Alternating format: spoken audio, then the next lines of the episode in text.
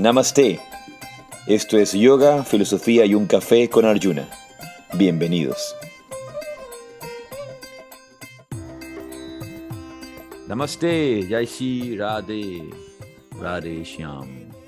Buenos días, esto es Yoga, Filosofía y un Café. Yo soy Arjuna Das. Y yo soy Chintamani.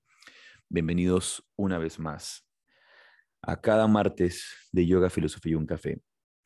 Y parece que hoy día la gente se ha olvidado que tenemos el podcast, la gente que nos acompaña en vivo, ¿no? Porque tenemos un, un público regular, ¿verdad? Que siempre está. Y selecto. Pero eh, es tan bonito ver cuántas personas, o, palpar cuántas personas nos escuchan en tantas partes del mundo, eh, en tantos lugares eh, diversos y a distintos horarios, por medio de Spotify. Y, y, justo este fin de semana que fue mi cumpleaños, ¿verdad? He recibido muchos mensajes de amor, de cariño, em, de, felicitaciones de distintas partes, de distintos lugares, de distintas personas, em, de todo tipo. Yo te enseñé algunos de ellos, incluso durante la festividad de Guru Purnima también se hicieron muchas felicitaciones y gente que a veces tú no, no te imaginas que, que, que tu enseñanza o lo que, o lo que se hace o cómo se sirve ha tocado esos corazones o esas personas. Así que fue, fue, fue muy, em, ¿cuál sería la palabra? Especial. Eh, fue, no, no, como, como revelador, mm. dar, dar, darme cuenta de, de, cuán positivamente se ha afectado ya a, positivamente a otras personas en otros lugares, en otros sitios que uno no se imagina, ¿verdad? Ayer, por ejemplo, tú me preguntabas de una persona que constantemente ve nuestros podcasts y, que constantemente eh, publica cosas que hacemos. escribe, sí. Yo decía, yo creo que esta persona es de México o yo creo que esta persona es de, de, de Girona o Girona, ¿verdad? Entonces, siempre, siempre hay gente que se está eh, conectando de distintos sitios. Salud. Perdón. Sí, y e, e, es muy bonito ver cómo estamos ayudando a otros, a distintas personas en distintos lugares. Y, me, quedé muy sobrecogido con, con los mensajes, de, sí, la verdad es que estuvieron de felicitaciones de cumpleaños y esto. Em, yo creo que esa es la, la, parte más importante que uno no se debe de olvidar o no nos debemos de olvidar por qué hacemos las cosas, ¿no? Que este es nuestro, parte de nuestro servicio, parte de las cosas que, que hacemos con todo el corazón y, y no con ninguna finalidad eh, egoísta, ni interés propio, para nada. Más bien todo lo contrario, es, es un servicio. Y... Sí, y, y aunque si lo que tú dices ahora, me vienen a mí a las palabras de Swami Vivekananda, cuando antes de, antes de, dejar su cuerpo, antes de obtener Maha Samadhi, ese 4 de julio, em, del cual comentamos hace poco. Hace, hace poco, porque recién pasamos el, el, episodio del 4 de julio y donde conversamos de Swami Vivekananda. Al final de su vida, él escribe esta carta donde dice, todo mi deseo de ayudar, estoy parafraseándolo, no, no, no son las palabras exactas, todo mi deseo de ayudar, todo mi deseo de servir era simplemente ego, deseo de controlar, deseo de dominar. Y todo eso ya lo abandono hoy día. Entonces, quizá, aunque sí, nuestra, nuestra intención es servir, nuestra intención es ayudar, y quizá a veces en el, a veces en el camino se, se presenta nuestro ego, nuestros intereses personales, o estamos striving, ¿cómo sería la palabra en español? ¿Cuál? Striving. Eh, em, no me viene ahora. Estaríamos como de repente queremos obtener ciertos beneficios o queremos tener ciertos, ciertos logros, ¿verdad? Hay que tener cuidado, Lucía, que tenías tu micrófono abierto. Siempre, siempre todos con su micrófono cerrado, por favor, en Yoga Filosofía en Café, porque de otra manera nos interrumpen mientras estamos en el podcast. Em, de repente puedes estar preocupado porque necesitas hacer tu trabajo para también recibir tu compensación económica, ganar algo de dinero, o de repente se puede meter el ego en el camino porque también todos buscamos validación, todos queremos ser alguien, todos queremos ser apreciados al final del día, todos queremos eso también, o sea, como, como ah, y, confundimos esa, esa validación interior que debemos encontrar a través del espíritu, confundimos esa, esa validación interior que deberíamos tratar de encontrar a través de nuestra práctica espiritual y de la reafirmación de nuestra conciencia espiritual y no en el ego, no en el cuerpo, no en el, si, no en el si estoy gordo, flaco, alto, bajo, fuerte o débil, eh, saludable, enfermo en, esto, en estas dualidades, se puede meter en el camino de nuestro servicio, se puede meter el ego, pero al final del día tratar de que nuestra intención sea pura, tratar, por lo menos esa es mi intención, esto es lo que quiero hacer. Y siempre regresar a ese mismo lugar, siempre regresar a cuál es mi intención, cuál es la razón por la que hago esto. Y, a todos nos puede suceder, de repente en el camino me confundo. De repente en el camino me confundo, estoy haciendo este servicio y ¿por qué, ¿por qué hago este servicio? Porque quiero entregar a otros lo que yo he recibido o quiero el beneficio de los demás, quiero que los demás crezcan, pero en el camino me, puedo confundir eh, y, empezar a, querer brillar yo y no, no dedicarme a la transmisión de la enseñanza por la enseñanza en sí y por el crecimiento de otros o, porque quiero ganar dinero. Entonces siempre regresar a ese centro y darme cuenta cuál es mi propósito y cuál es mi intención.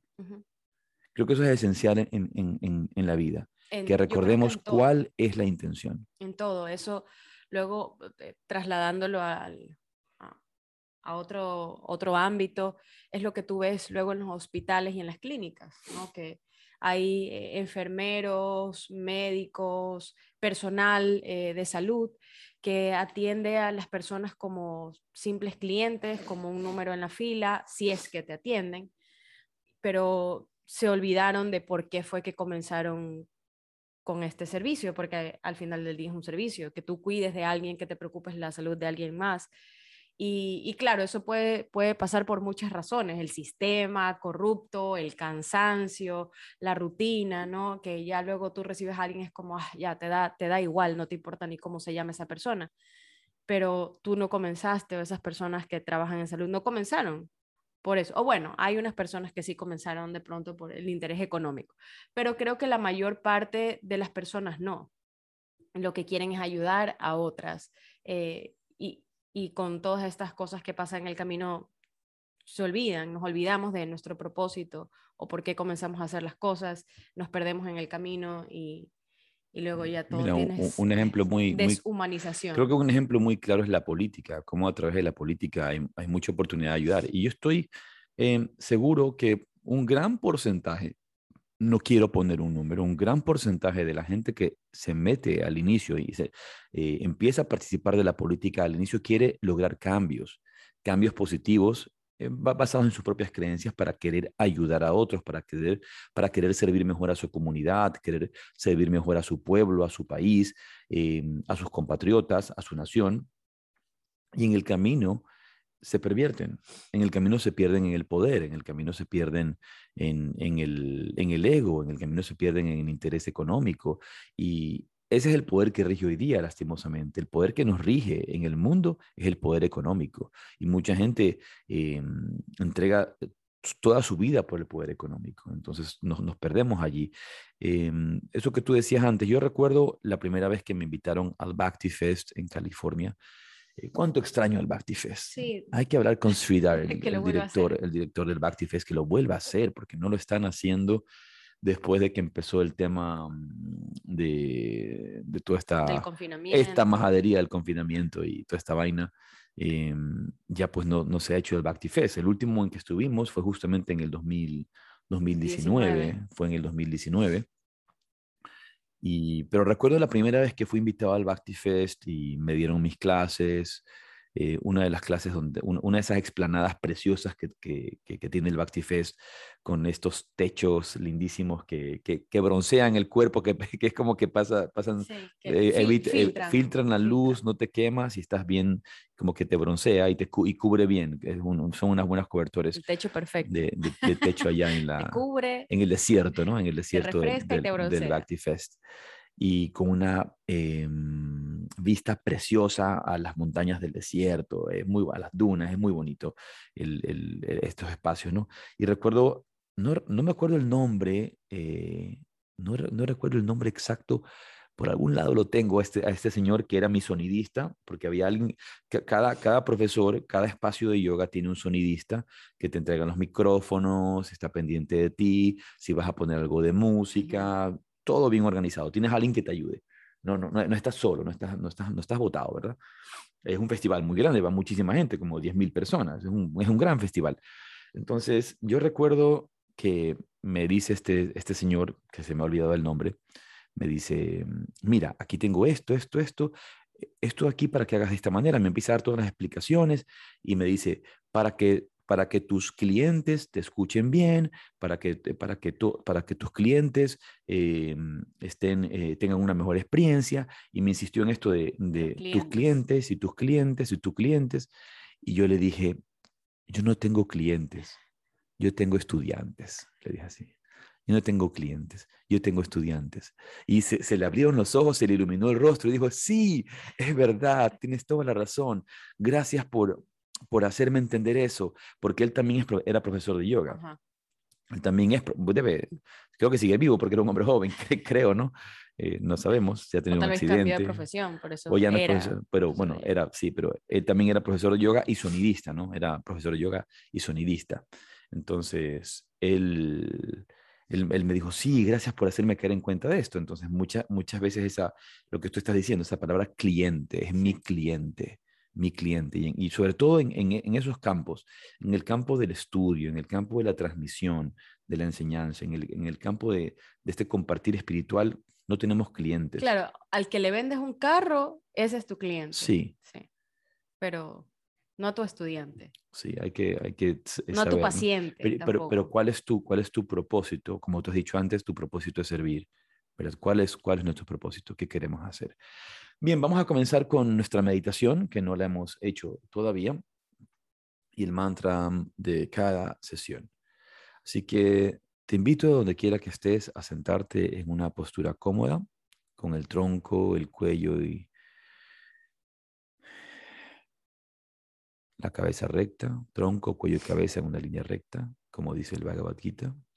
Tronco, cuello y cabeza en una línea recta. Y si puedes hacerlo, si no estás manejando, si no estás ocupado en alguna actividad que requiera de tu mirada, cierra tus ojos. Cierra tus ojos y lleva toda tu atención únicamente al espacio, al lugar donde estás sentada al sitio donde estás sentado.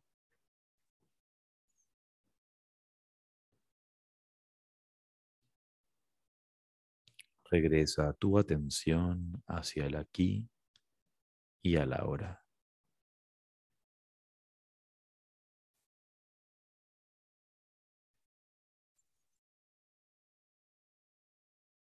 Deja por un momento las ansiedades del futuro las penas del pasado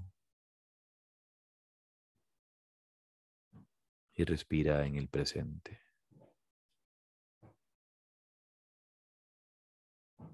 Inhala, exhala, profunda y pausadamente.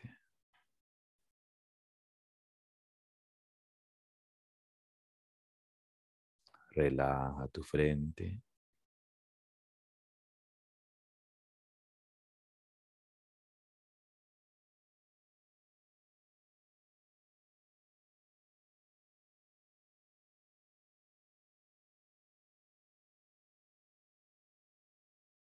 Relaja tu frente y por un momento conecta con tu respiración. Conecta con tu inhalación y tu exhalación. Siente el regalo que es tu respiración.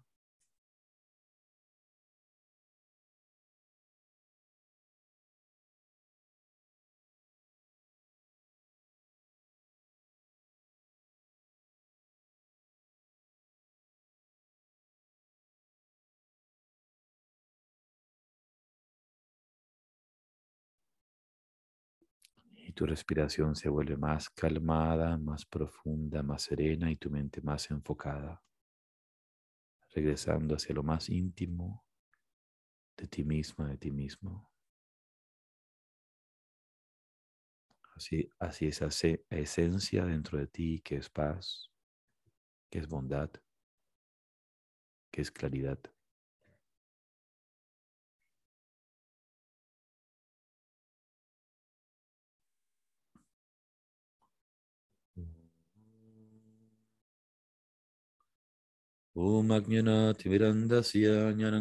Salakaya.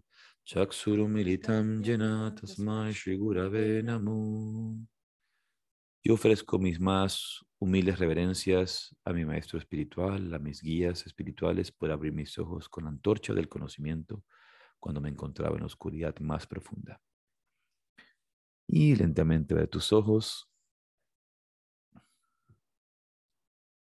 cada vez que terminamos la meditación quiero decir bienvenidos de nuevo, porque es, un, es otra vez bienvenidos a, yoga, filosofía y un café. Pero bueno, hoy día es yoga, filosofía y un té de tulasi. Una, sí, una infusión de una infusión té de tulasi como, como estamos diciendo. Y en estos tiempos de gripes, en estos tiempos de, de, de virus, en todo el tiempo, tulasi es una planta primero una planta sagrada de la India, sagrada por Krishna. Aquí traje una rama algún momento, aquí tienes una rama de tulasi. En algún momento vale, vale que hagamos un programa específicamente de tulasi, pero en su aspecto ya no como planta, sino como, como Devi, como diosa, como madre, como energía espiritual, ¿no? esta energía del amor que es, que es tulasi. Me parece una buena idea. Para... Cosas que no vamos a hacer ahora. No. pero sí podemos decir que tiene varios beneficios. Propiedades, medicinales, sí. aparte, de, aparte de, todo lo otro que, que, tú estás diciendo. La tulasi ha sido probada en, en laboratorios eh, como anticancerígena, ah, antiinflamatoria, eh, es antiséptica, sube las, las defensas, el, el sistema inmune en el cuerpo. Además, repele mosquitos, así que en realidad cualquier virus que tú tengas, si tú tomas infusiones de tulasi o si tienes alguna medicina ayurvédica de tulasi, tinturas de tulasi, te va a eh, servir para subir el sistema inmune, para defenderte contra virus, bacterias, gérmenes. Se dice que una planta de tulasi solo puede vivir y crece bien en una casa donde hay amor o en un lugar, en un, hogar donde hay amor. ¿Eso lo, comentamos ahora este fin de semana o no? Sí, nosotros cometimos el error de dejar una tulasi en, la casa de un familiar, que aunque la regaban, le ponían, le ponían agua y todo, la tulasi se murió, porque obviamente no, no se le canta, no se le cantan los nombres de Krishna, que son tan importantes para tulasi.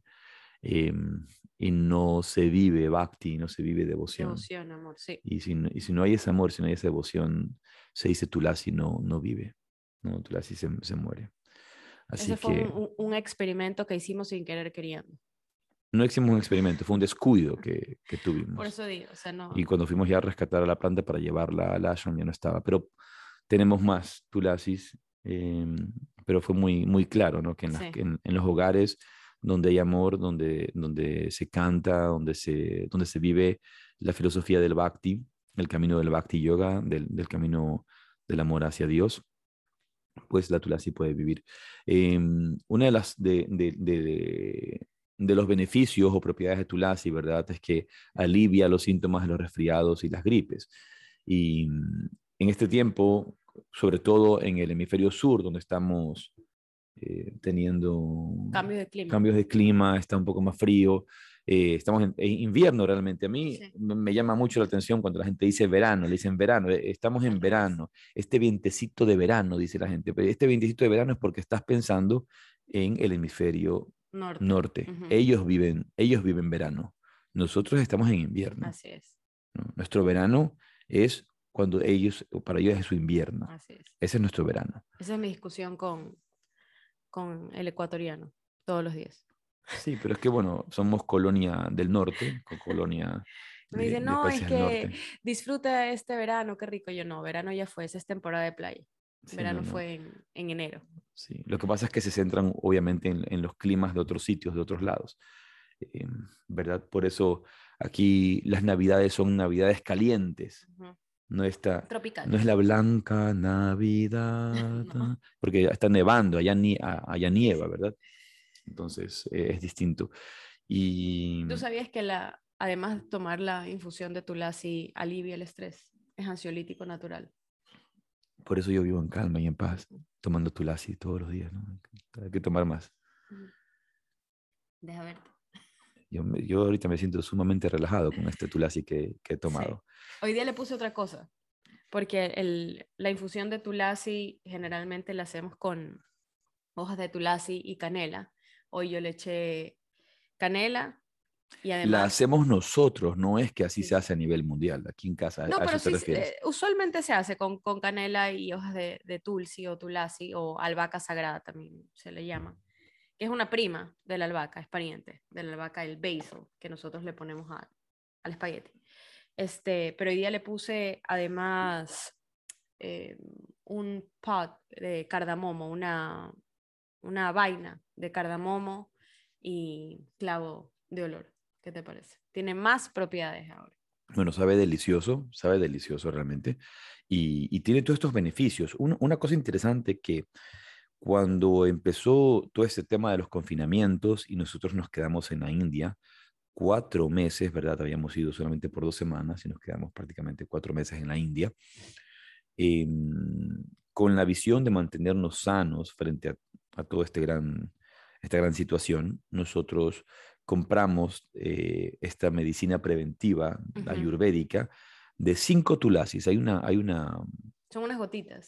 sí, es una, ¿cómo se llama? Un frasquito esta, de esta medicina de extractos de cinco distintos tipos de tulasi que se usa en la India y que es altísima en, en, sis- en- en- en propiedades para subir el sistema inmune.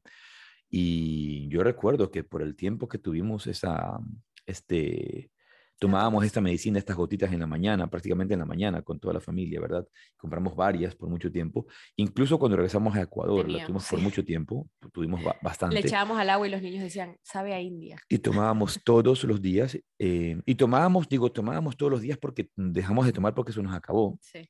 Pero en ese tiempo no nos dio una sola gripe, no nos dio absolutamente nada. Absolutamente nada. Ahora que nos vayamos hay que volver a comprar. Sí, hay que comprar. En, en nosotros cada vez que vam- vamos a la India siempre hacemos refill de las cosas que se nos han acabado.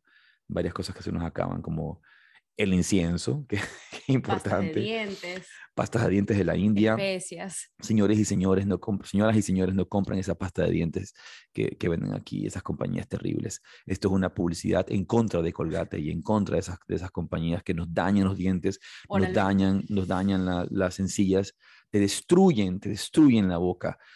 Algo que comentábamos este fin de semana en el retiro, eh, les contaba acerca de estos fabulosos ejercicios que se, conoce- se conocen en, en la India y en la tradición del Hatha Yoga como Sukshma Vayama, Sukshma Vayama, Sukshma, el cuerpo sutil. Y son todo este grupo de ejercicios extraordinarios que, que hemos venido a rebajarlos llamándoles calentamiento.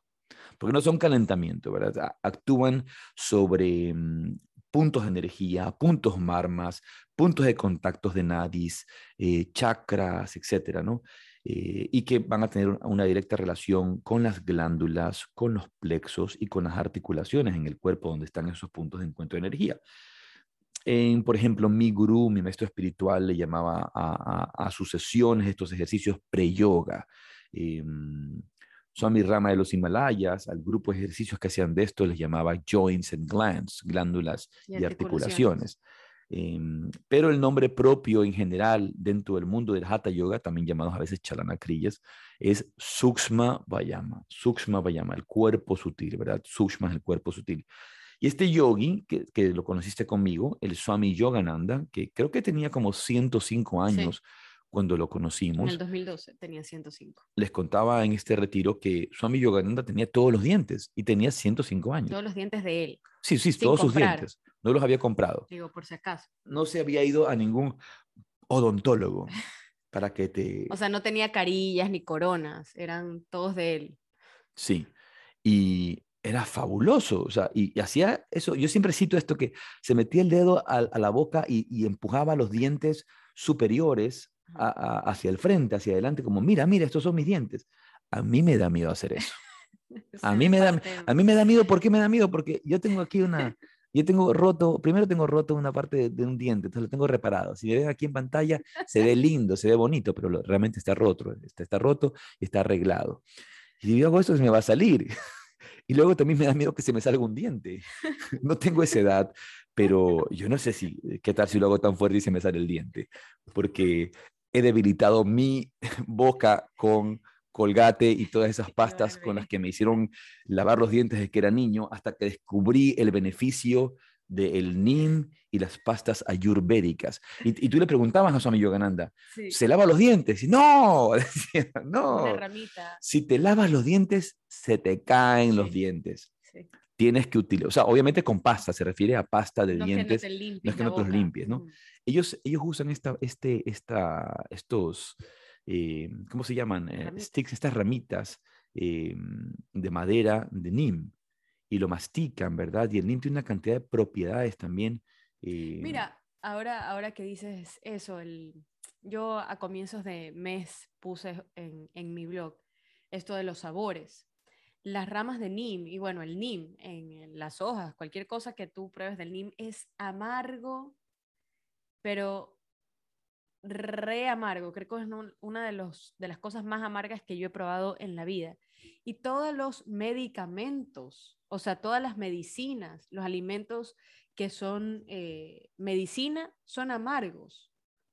Y el NIM tiene propiedades increíblemente antisépticas, más que nada, antibacteriales, antiinflamatorias, eh, que puede sonar a lo mismo que dijimos hace un rato de, de la Tulsi, pero es para otras cosas y es excelente para, para la, la, higiene bucal, en realidad, es excelente. Y la, claro, ahí la cosa es que tienes que tener un árbol de NIM cerca, porque tú no puedes tener como una colección de ramitas que vienes y muerdes, sino que tienen que ser frescas, tienes que cortarlas, arrancarlas. Mira, cuando, Viajas, cuando viajas en la India, y nosotros hemos viajado tanto en la India, eh, yo he tenido oportunidad de estar en tantos lugares en la India, ¿verdad? Y viajan, viajas en tren y e, estos, estos, estos, estos viajes nocturnos, ¿no? Y vas pasando eh, ya en la mañanita, al amanecer, ¿verdad? En el, al alba, ¿verdad? Como por ejemplo cuando nos fuimos, hace un momento conversábamos con Prilla, estábamos conversando con, con Prilla, tu hermana, acerca de Jagannath, el señor Jagannath. ¿no? Y este señor Jagannath, él, eh, él, está, la deidad, la deidad original del señor Jagannath está en el templo de Jagannath en Puri, Puri. en Orissa y hay que ir para allá de nuevo. Pero eh, recuerdo la primera vez que fui para allá, para, para Puri, íbamos en el tren y iba amaneciendo, amaneciendo, y tú veías en las pequeñas aldeas que están en el camino, las personas, las personas que, que, que viven en las aldeas, salen a las rieles del tren, o sea, cerca de las rieles del tren, a asearse, porque no todo el mundo tiene baño, en su casa o allí cerca, ¿verdad? Entonces salen y tú los ves lavándose la cara, aseándose y lavándose los dientes, lavándose los dientes afuera, ¿no? ¿Y cómo se lavan los dientes? Con esas ramitas, esas ramitas eh, eh, pequeñas de NIM que ellos sacan, ¿verdad? Y las empiezan a masticar. Y la mastican y la mastican y es como, mastican. ¿sabes? Como, ya, yo sé que el ejemplo de pronto medio malo, porque no es lo mismo pero como cuando te tomas un helado de esos de, de palito. Sí. Y te terminas el helado y luego estás que masticas el palito y, entonces se hace, se divide y salen como cerdas del... Eso es lo que te Claro, una vez que se divide, que, que, se empieza a romper la maderita, ¿verdad? La madera de este, de este árbol maravilloso, y, y, ese líquido también que sale, la savia, e, es, esa savia que, sabe, que sale también es beneficiosa para la, claro para los, ¿cómo se llaman? las encías. Es sumamente beneficioso para las encías, para prevenir caries, eh, para prevenir gingivitis, eh, etc. Y ellos usan entonces ya esas cerdas como el cepillo de dientes. Y así es que se lavan los dientes. Esa es la forma de lavarse los dientes en, en, en, la India. Eh, pero de ninguna manera podemos recomendar esas pastas terribles, terribles de dientes. Así que a todos los que nos escuchan por medio de, por medio de, de, Spotify o los que nos escuchan en vivo, por sea que el medio que nos escuches también, eh, Anchor, que es otra de las, de las formas de escucharnos en el, en el podcast, no compren más pastas de dientes de esas compañías. Si busquen una buena pasta de diente natural, que no tenga flúor, que no tenga todas estas... Tú les puedes hacer. Hay como hacer con, con, aceite de coco, con bicarbonato. Aceite de coco y bicarbonato, eso es lo mejor yo, yo por ejemplo, eh, cuando, cuando me echo mi propia pasta de dientes, pongo, ¿verdad?, aceite de coco en, una, en un pocillo y, pongo el bicarbonato y lo tengo allí listo. Entonces meto el, cepillo de dientes, lo, lo Puedes ponerle esencia de lo, menta. Lo, lo pongo y luego me lavo los dientes con, de esta manera. Y es sumamente beneficioso con bicarbonato, pero buen bicarbonato tiene que ser, ¿no? Sí. Yo te iba a decir que la otra vez el polvito que yo tengo en, en, en el baño, ese es con bicarbonato y canela, pero la otra vez yo lo que hice fue pulverizar hojas de neem, entonces lo puse allí, en esa misma, en esa misma mezcla. Así que ahora tengo una adaptación. Arcilla blanca, aceites esenciales, dice Prilla, así es. Sí, si queremos, si nosotros queremos realmente revolucionar el mundo, si queremos revolucionar el mundo, la revolución tiene que eh, empezar en nosotros, ¿no? La revolución tiene que empezar en nosotros, en nosotros transformar el mundo, pero porque nosotros nos transformamos una de las primeras cosas, dejar de consumir todos esos alimentos con pesticidas, dejar de consumir todos esos alimentos hechos sin conciencia, hechos desde la codicia. Eh, y una de esas cosas, por ejemplo, y siempre se conecta con nosotros, nuestro querido amigo Henry Toral, dueño de Arroz Cusca. Yo creo que en este momento no existe mejor arroz en el mundo, y por lo menos en Ecuador, que Cusca.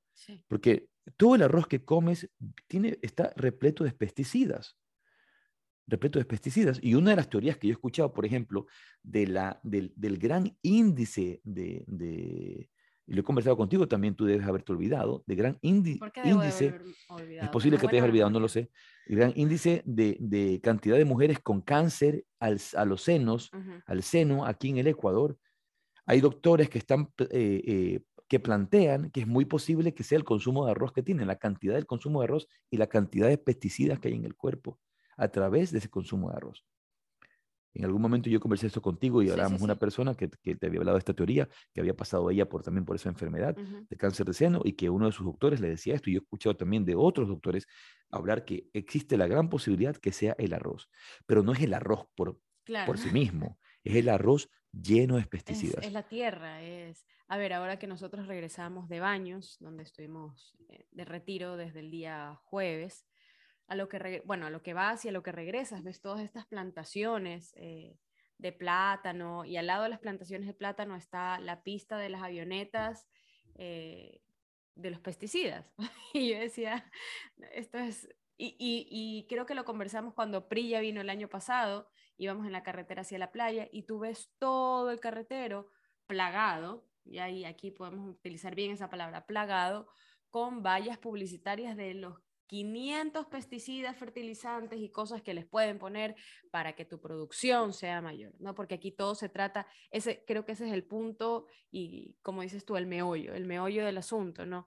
Que todo se trata de producción, de, de, de, remuneración. ¿Cuánto obtengo yo por esto? O sea, no, no estás plantando para ti o para ayudar a tu comunidad o para hacer trueque o por, yo qué sé, lo que te queda lo, lo vendes, sino todo es en, en, en pos de producción, de producir cada vez más y cada vez más sin pensar en absolutamente nada. Para tener más dinero. Básicamente es eso, regresamos al dinero.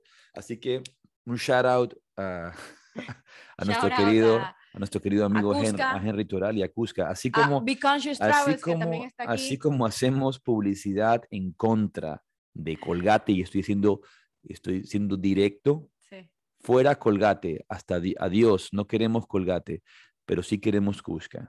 No nos pagan, no nos pagan pauta publicitaria. Hay que empezar a hablar acerca de este tema con Henry para que nos apoye, ¿verdad? Pero eh, son cosas que, que son valiosas y que nos sirven, que, que sirven realmente a, a, a, nuestra alimentación, una, alimentación eh, mucho más sana. Vamos a poner, vamos a poner en, en, en contacto a Cusca con Be Conscious Travels, que trabajan con restauración de suelo y microbiota, entonces, chévere. Pues, ¿Sabes qué son? Eso dices tú, son cosas que se deben de promover y saber eh, cuál, es, cuál es nuestro propósito. Regresamos a lo mismo con lo que comenzamos. ¿Cuál es nuestro propósito? Uno de los temas que queríamos conversar hoy día es eh, hablar de nuestro retiro en baños y hablar de los retiros en general. Y, creo que una, una de las, de las eh, cosas importantes es entender qué es un retiro. Uh entender que, es un, retiro y que es un retiro de yoga. A mí me ha, me, ha pasado, obviamente tengo la, la, suerte, la bendición, la gracia de poder compartir retiros en distintos lugares del mundo, en distintos países del mundo. Recuerdo que alguna vez me invitaron a dar un retiro en Panamá y en, algunas veces he dado algunos retiros en Panamá, hace, hace algún tiempo que no voy, eh, ya hay que organizar algo nuevo por allá. Y una, la gente que estaba organizando ese retiro esa vez había buscado un lugar en una playa preciosa, muy bonita y todo. Entonces me, Panamá tiene playas me pasaron el programa, me pasaron la propuesta del programa y me, me, decían cuánto costaba el sitio, lo que iban a hacer, porque me, me comentan los detalles, ¿no? Entonces, hablando del programa, me decían, y mira, este retiro, a partir, ellos, a partir de tal hora, nos dan un happy hour libre para todos nosotros, happy hour. Entonces, tenemos, tenemos y tenemos eh, happy hour, eh, dos tragos, dos, este, mimos, dos mimosas incluidas. Como, y yo como, ¿qué? ¿De qué me estás hablando? ¿Qué es una mimosa? ¿Qué, es, una, qué es una mimosa? Me van a hacer mimos. Primero, ¿qué es una mimosa? Yo, yo no tengo idea de qué es una mimosa. No tengo la más mínima idea de qué es una mimosa. para mí es alcohol con algo, ¿no? Y, y, y me suena a trago, a trago femenino, suena mimosa, ¿no? Pero no, no, no tengo la más mínima idea. ¿Por qué la habrán puesto así? Porque te pones mimosa después de tomarte. No tengo la más mínima idea, ni me interesa, ni quiero saber. Pero, ¿qué, ¿qué, tiene que ver el yoga con los cócteles? Nada. No tiene absolutamente nada que ver. Y luego estamos organizando un retiro de yoga, un retiro de yoga, y me estás ofreciendo que tomemos, eh, a partir de las 4 nos dan libre, tenemos libre para hacer happy hour happy hour y tenemos dos mimosas incluidas. Obviamente, yo le dije a la chica, ¿estamos yendo de vacaciones o, eh, o, estamos yendo de retiro de yoga? Entonces, pero con gracia me reí, conversamos y, eso, ¿verdad? Eh, pero em, empezamos, si estamos haciendo un retiro de yoga, ¿no? no es un retiro de parejas y qué retiro de parejas o, el viaje de curso del colegio, eh, que, que uno puede confundirse, el viaje de fin de año, el viaje de graduación es un retiro de yoga. Entonces yo te pregunto, ¿qué es el yoga? Yo pregunto, ¿qué es el yoga? ¿Qué entendemos por yoga? Este fin de semana nuestro retiro se, se enfocó en las enseñanzas del Yoga Sutra de Patanjali. Y Patanjali, em, junto con su principal comentarista, Vyasa, van a definir lo que es yoga. Patanjali va a definir lo que es yoga. Y Patanjali define, y voy a parafrasearlo siendo más concreto, yoga es silencio. Yoga es silenciar la mente. Ahora, ¿qué pasa con tu mente cuando te tomas alcohol? No pasan muchas cosas positivas. No, no, no la silencias en todo caso. Sí, no, no, o sea, tal vez la, la nublas. Sí. Eh. Nublas, o sea, tienes como borrosas las cosas. Entrarías en un estado similar al que en el yoga llamamos muda, que es el estado de ofuscación, un estado de una mente distorsionada, una mente que no piensa con claridad, una mente que no se enfoca. Yoga es silenciar la mente. Patanjali lo define así. Yoga es silenciar la mente. Yoga, yoga chitta vritti nirodha. Yoga es restringir, el restringir los movimientos de la mente. O cuando restringes los movimientos de la mente, la mente se silencia, entras en ese estado de unidad, de unificación de el Jiva Atman con el Paramatman, con, el, con la suprema alma, con el supremo espíritu, ¿verdad? Em, luego, el Bhagavad Gita en el capítulo 2, en el verso 48, Krishna le dice a Arjuna, desempeña tu deber de un modo equilibrado, oh Arjuna, abandona todo apego al éxito o al fracaso. Esa clase de ecuanimidad se denomina yoga. Entonces, ¿cómo define, cómo define Krishna en el capítulo 2? Yoga es ecuanimidad, equilibrio de alma.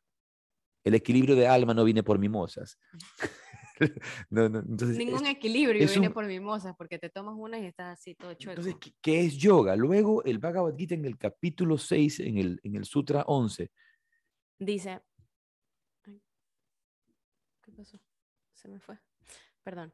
Dice: Para practicar yoga, uno debe irse a un lugar apartado, poner hierba kusha en el suelo y luego cubrirla con una piel de venado y una tela suave. El asiento no debe ser ni demasiado alto ni demasiado bajo y debe encontrarse en un lugar sagrado. El yogi debe entonces sentarse en él muy firmemente y practicar yoga para purificar el corazón mediante el control de la mente, de los sentidos y de las actividades y fijando la mente en un punto. Ekagrata, la mente dirigida, unidireccional, hacia un solo punto. Entonces, para practicar yoga, uno se va a un lugar apartado. Incluso si estás en tu Eso casa, es retirarse. incluso si estás en tu casa, te vas a un lugar, te vas a un lugar apartado, ¿verdad? Te- como están los niños haciendo bulla y tú te vas un poquito más allá, eh, cuando menos unos metros más allá. Si no tienes una casa grande, si tienes una casa, casa grande, ¿dónde te vas a practicar yoga? Al patio. Te vas a, o- a un- una habitación. Ya si eres, eh, Millonario al ala este. eh, no, iba a decir, si, iba a decir, si, si eres eh, un, un yogi comprometido con el sadhana y con la vida interior, vas a tener tu, tu puya room, tu, tu espacio de, de- de meditación, tu espacio de, tu sala de meditación, tu cuarto especial, que lo dedicas solamente a, la- a A, mí me práctica. gustan esos, esos práctica espiritual. cuartos, el puya room o el cuarto de meditación, porque tienen una energía tan, tan especial.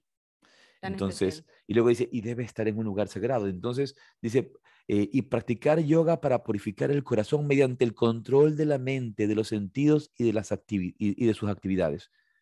Ahora, tom- tomarme en un retiro de yoga unas copitas de vino va a significar controlar mis sentidos, trabajar, trabajar sobre el control de los sentidos. para nada. No, eh, lastimosamente, le duele a quien le duela. Sí, ¿no? sí. Es como, tú puedes pensar lo que tú quieras en tu vida y tomar tus propias decisiones y no estamos aquí para criticar, simplemente eh, Son hechos. eh, revisar lo que es realmente un retiro de yoga. A ver, Entonces, que que primero estamos definiendo, discúlpame Chintamani sí. que te interrumpa, qué es yoga. Entonces, estamos diciendo que Krishna dice en el Bhagavad Gita, yoga es ecuanimidad. Luego estamos diciendo que, que para practicar yoga uno debe irse a un lugar apartado y practica yoga para purificar el corazón mediante el control de la mente, el control de los sentidos y sus actividades, fijando la mente en un solo punto. Patanjali dice yoga es silencio. Hemos primero definido yoga. Entonces, ya sé lo, ya sé lo que es yoga, ya entiendo lo que es yoga, ahora me voy de retiro de todo lo que yo he hablado, silencio, ecuanimidad y control de los sentidos. Ah, ah, mira, qué- mira qué bonito, ¿no? Me voy de retiro de ecuanimidad, silencio y control de los sentidos. Entonces, ese es el, contexto. El nombre del siguiente retiro que vamos a tener. ¿Cómo se va a llamar? No me acuerdo. Ya ves, lo acabas de decir y no te acuerdas. Entonces, eh, ecuanimidad, silencio y control de los sentidos. Es un buen título para... Pero, Voy a anotarlo, no- pero y, no y no va a faltar por ahí alguien que se venga, que Que- escuche el, que escuche el podcast y lo se robe la idea. Entonces, Pasado mañana a hay Ste- ese. a Stella. Van a venir y, y- y de repente como no voy a decir lo mismo, voy a decir algo parecido. No faltan, ya yo me los conozco. Hay, ¿Cómo se algún- hay ¿Cómo dice algunos por allí que hacen esas cosas. Ya, ya está. Dije, Silencio, Dije ecuanimi- ecuanimidad, silencio y control de los sentidos. Entonces, si yo entiendo y defino lo que es yoga y ya sé lo que es el yoga, ahora me voy de retiro. ¿Y qué significa retiro? ¿Qué significa retiro? Retreat, Te, retreat. te apartas. Apartarse, Alejarse. retirarse. Y obviamente siempre se ha utilizado esta palabra retiro en un contexto religioso espiritual o místico espiritual. Son los buscadores espirituales, las personas que se retiran del mundo o se alejan brevemente del, del mundo. ¿Para qué? Para ir a reflexionar, para hacer silencio, para transformarse, para ir hacia adentro. Eso es lo que es un retiro. ¿no? Y, y en, y en el contexto que estamos hablando, un retiro de yoga. Entonces, entender bien las cosas de, de qué es un retiro. Y creo que eh, hoy en día también se han vuelto populares las yoga vacations. Y la gente también se da la oportunidad de en el yoga vacation, sí, me, sí puedo hacer todas estas, eh, eh, estos, estos tratos, que es- esos treats que me puedo hacer con las mimosas y con lo que yo porque quiera. si tú estás, una cosa es que tú te vas de vacaciones y durante esas vacaciones haces unas sesiones de hatha yoga, pues este es como Pero el no- all, pero- all Pero no, es, pero no es lo mismo, no es No, lo mismo. Y, voy a, y supuesto que no regreso es que incluso si yo, diga, si yo digo yoga vacation, voy a regresar al- al- a la esencia del yoga, ecuanimidad, Ujú, ujú. silencio y control de los sentidos. Ecuanimidad, silencio y control de los sentidos. Si yo voy hacia allá, si yo voy hacia ese significado y me siento en ese significado, mis vacaciones, que es también vacaciones, vacante, vacío, vacuo, libre. Libre, ¿no? Libre. Si yo, si yo voy a la verdadera vacación, que es eh, buscar el espacio para serenarme, para relajarme, también voy a evitar todo ese tipo de cosas porque si es una vacación de yoga, nada de, ese tipo de, de, alcohol o ese tipo de cosas me van a aportar o apoyar en mi búsqueda de un vaciamiento, que son las vacaciones utilizando el yoga. Distinto es que tú estás de vacaciones en Aruba, te fuiste de vacaciones en Aruba y había un profesor de yoga que daba clases en la mañana y tú ibas a hacer yoga en la mañana. Eso no es lo mismo. Ahí tú puedes hacerlo, puedes hacer yoga en la mañana, luego puedes hacer, luego puedes hacer lo que tú quieras, ¿no? Y, esto es no para, yo, yo no, mi, mi, pretensión no es que nadie se sienta criticado, ni que nadie se sienta o que no vayan a Aruba. ofendido, o, o que no se tomen su, su vino. A ver, también sabemos, por ejemplo, que, que una copa de vino al día se suele decir que tiene varios beneficios. Sin embargo, eh. sin embargo, no, no, no todo es beneficioso Yo voy con a hacer una acotación ahí, porque la gente dice que tomarse una copa de vino al día es bueno por los antioxidantes y no sé qué, pero ¿por qué no te comes las uvas? O sea, las uvas están llenas de antioxidantes y es la cáscara de la uva la que tiene este, uno de los componentes que es como de los que se, claro, de los que una, se una de las cosas que creo que es importante que nosotros tenemos que, que, que, entender es que con todos los beneficios que puedan haber y los beneficios que se dicen que puedan haber, estás hablando de un componente importante de alcohol. Y el alcohol no es beneficioso ni para el cerebro ni para el cuerpo. Puede dolernos todo lo que nos quiera doler, pero... Resva, resveratrol es, es la, la, propiedad eh, que, o el, el, componente que tiene la cáscara de la uva. Va a ser mucho mejor entonces comer uvas y bayas, que es lo que más tiene. Es más, y es una, una, opción mucho más saludable que estarme tomando una copa de vino. Es lo mismo que te, es como con, con, la vitamina C. Tómate el jugo de, de, naranja. Mentira, cómete una naranja. Te vas a estar, o sea, ahí está, no necesitas tomarte un vaso de jugo de naranja al que le pusieron cosas, al que le quitaron la fibra, donde utilizaron cuatro o cinco naranjas, cuando te puedes comer una naranja entera con todos los componentes, con toda la fibra, te vas a comer menos azúcar. O sea, Yo venía ahora que, que, que, iba, que estuve en Nicaragua, que estuve en Nicaragua, que estuve en Nicaragua, ¿verdad?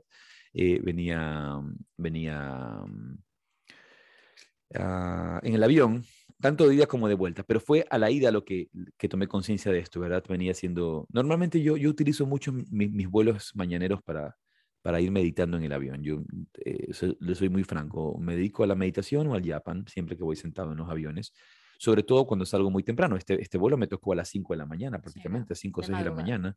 Volamos vía Panamá para luego llegar a Nicaragua. Y en el vuelo de ida, en algún momento del vuelo que viene, viene el carrito de, con, las bebidas. con las bebidas y te ofrecen, entonces, señor, ¿qué quiere? ¿Jugo de piña? ¿Jugo de, jugo de naranja? ¿Agua? ¿Cola? Entonces yo digo, y un señor que, el señor que estaba al lado mío dice, a mí me da jugo de naranja. Y yo casi le digo, pero eso no es jugo de naranja, señor. eso, no es jugo de naranja. Que menos tienes naranja. Me está diciendo que me va a dar jugo de naranja y jugo de piña. Allí no hay ni piña y allí no hay naranja. Eso no es ni jugo de piña ni jugo de naranja. Eso, es un componente lleno de químicos y saborizantes y un montón, y un montón de azúcar. idéntico al natural. Número 5. Eso no es jugo de naranja. Ahora, eh, luego hablamos de, de yo, casi, casi le digo, señor, pero eso no es jugo de naranja, caballero, ¿sabe? Sí jugo sabe, de que, sí sabe que eso no es jugo de naranja, ¿no? Entonces, pero yo, deme agua. te vas a poner a hablar con, yo, no, la zapata lo que quieres darte tu jugo y ya irse al siguiente asiento. y to, tome, tome, tome agua la, mm, al regreso, eh, al regreso fue exactamente lo mismo. Entonces, eh, hay, que, hay que comprender estas cosas. Por ejemplo, y a veces yo, por ejemplo, sí, sí, sí he, tenido oportunidad de compartir con algunos yogis que de repente por alguna razón tienen que tomarse una cola, por ejemplo, una Coca-Cola o algo por el estilo. Pero tú sabes lo interesante y no todo el mundo sabe, yo conversaba eh, de esto con alguien en Nicaragua, que la Coca-Cola era un remedio. Claro. Así empezó la Coca-Cola, era un remedio. Te voy a dar jugo de paracetamol, con un vasito de témpera. Es como, hoy día tomas, pero lo utilizabas para el dolor de cabeza, para cuando te duele la cabeza. Entonces, eh, hay cosas que se pueden utilizar. Por ejemplo, la Coca-Cola es excelente para limpiar baños. Cañerías. Cañerías, es excelente para limpiar cañerías. ¿no? Entonces, ácido. Es sumamente ácido. Entonces puede servir para, para, limpiar. Yo recuerdo que en algún momento estábamos con un amigo muy querido, eh, no voy a citar el nombre tuyo y mío, estábamos en, él, él, es vegano, ¿verdad? No come nunca, nunca queso. Y en esta ocasión hizo una, mm, una excepción y nos comimos una pizza. Nosotros sí comemos queso. No, no, no mucho, ¿verdad? Pero en pizza sí. Y él se comió la pizza, estuvimos bien, eh, conversando, ¿verdad? Y luego se tomó una Coca-Cola. Me decía, esto yo lo utilizo para limpiar, para limpiar la, eh, la cañería. Para disolver el queso que para, me acabo de comer. Para disolver esto y que no me afecte tanto en el estómago, ¿no? Como remedio, como, como remedio. No, no, me, no me he dedicado mucho a investigar este tema, pero podríamos alguna vez investigarlo. Volviendo, Después del, del episodio. Volviendo al tema del retiro. Eh, nosotros no dimos mimosas, no dimos copas de vino. Pero mimos sí dimos. sí. Eh, eso habría que, yo, yo, voy a refrasear, ese tipo de cosas yo no, no digo, mimos no dimos.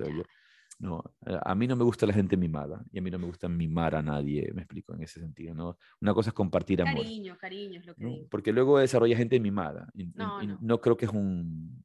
Yo, yo personalmente, personalmente no lo siento como, un, este, como una virtud. ¿No? La gente que es mimada. Yo tengo otro contexto en mi mente, quizás estoy equivocado. Entonces, vamos al, al, punto esencial, que es el compartir del conocimiento del yoga, el compartir obviamente del amor, porque eso es distinto. El amor, que es amistad, que eso lo conversamos tanto eh, y está, es muy explícito en el Yoga Sutra, la forma de, de relacionarnos con los demás. Que tuvimos una clase. Y todas las pautas que nos da Patanjali y que nos da el yoga y el entendimiento de lo que es el yoga para nuestro mejoramiento personal. Una, una cosa que es clarísima en el yoga de Patanjali, no, no vamos a hablar de, ni del Jnana Yoga, ni del Bhakti Yoga, ni de otros yogas, pero vamos a hablar del yoga de Patanjali, que fue este, este, este texto maravilloso sobre el cual revisamos su psicología, ¿verdad? Su psicología, Lucía que nos acompaña, estuvo también presente en el retiro. Eh, una de las cosas esenciales es que para Patanjali no hay otra opción. Y, yo opino mucho como él. Si no descubres tu auténtica naturaleza, todo lo demás no sirve para nada absolutamente para nada. Me refiero en el camino de tu felicidad, en el camino de, eliminar el sufrimiento. Pero este descubrimiento no es intelectual, este descubrimiento no es racional, este descubrimiento no es eh, ideológico, no es algo, no es, no es una especie de sentimiento, no es una especie de fantasía ni imaginación, porque justamente él va a decir cuáles son los britis, cuáles son estos, estos yogas chitta, briti, nirodha, cuáles son estos, estas fluctuaciones eh, que se convierten en las distorsiones en, el, en, el, en, el, océano de mi mente, estas distorsiones, eh, estas ondas que distorsionan mi visión en el espejo de mi conciencia. Y estos britis son el conocimiento verdadero, el conocimiento falso, eh, la imaginación, Smriti, Nidra, eh, Brahmana, Viparyaya, Vikalpa, etcétera, ¿verdad? todos estos britis, si sea lo que sea que yo haga, si yo me centro en cualquiera de estas cosas, nada de esto me permite ver mi auténtica naturaleza. Y lo único que yo quiero para realmente librarme de todo sufrimiento y, del sufrimiento original, del sufrimiento básico, que es la ignorancia, no sé quién soy, es descubrir mi esencia, es descubrir quién soy. Y fue un retiro realmente maravilloso, creo que la gente estuvo muy, muy contenta. Yo me quedé muy contento. Sí, yo también. Yo creo que nos fuimos con eh, muchas herramientas prácticas, ¿no? No solamente en, una experiencia bonita o en una linda clase, eh, o que lindas las fotos, o linda la práctica de Hatha Yoga o la caminata a la cascada, sino realmente, además de todo eso, o sea, adicional a todo eso, eh, nos fuimos con muchas, muchas herramientas prácticas para, para la cotidianeidad, para el día a día, para tu día normal, regular, con rutinas, con conflictos, con relaciones, con, casas, con familias, o sea, para ponerlas en práctica. Y, eso fue una de las cosas que uno de los asistentes, o una, una de las asistentes, em, dijo al finalizar, al, despedirnos. Em, me gustó, me gustó que, ella lo haya dicho, que, que, que sea su, haya sido su iniciativa. Ahora pues tomemos todas estas herramientas y vamos a practicarlas, ¿no? las dejemos anotadas en un cuaderno, sino que hagámoslo. Eso es esencial, llevarlas a la práctica. Sin eso no hay absolutamente nada. Pero sí quisiera aclarar que sí nos divertimos en los retiros. o sea, no, solamente eh, eh, hay esta seriedad de, la búsqueda interior en el sentido de compromiso, en el sentido de entendimiento, en el sentido de, responsabilidad, que creo que es tan importante. Hoy día falta mucha responsabilidad. La gente no se hace responsable de su vida, no se hace responsable de, su felicidad, de su proceso, de, su trabajo. Quieres que alguien más lo haga. Y es, sucede mucho en, en todo, en las parejas, en las familias y sucede de alguna manera en el camino espiritual que quieres darle la responsabilidad al gurú, al maestro. Alguien más tiene que ser responsable de mí y tú no haces tu parte, la tuya. Responsabilidad, volvernos responsables. Entonces, eh, e, esa, esa, responsabilidad que vivimos, ese compromiso que vivimos en el hecho de profundizar en nuestra práctica, profundizar en nuestro entendimiento, Em, hacerlo con decisión y con guía, con una guía adecuada, porque eso es importante. Puedes estar perdiendo el tiempo eh, dando vueltas como un hámster en el mismo sitio sin avanzar a ninguna parte. No porque camines mucho quiere decir que has avanzado, porque puedes estar en el mismo sitio todo el tiempo. Una caminadora. Tener la guía correcta para avanzar, para realmente avanzar en el sendero. Em, también junto con ese compromiso, con esa seriedad, con esa responsabilidad, la oportunidad de disfrutar, pero disfrutar de verdad, de gozar de verdad, de saborear los colores de la vida, de saborear la naturaleza. Se nos regaló un fin de semana eh, lleno de sol, días de sol preciosos. El Tunguragua despejado. El Tunguragua despejado, lleno cubierto de, nieve. Cubierto de nieve, hermoso. Realmente eh, creo que todos vibramos al, ver esta naturaleza maravillosa. Luego, en la, siguiente mañana, hubo, hubo, una sola mañana, aunque estamos en invierno, ¿verdad? Se supone que está frío, tuvimos un clima extraordinario. y hubo una sola mañana que durante la meditación, cuando terminamos de hacer Hatha Yoga en la parte de afuera, el Sukshma Vayama en la parte de afuera, y entramos para hacer asana y, practicar ya relajación y meditación adentro, empezó a llover.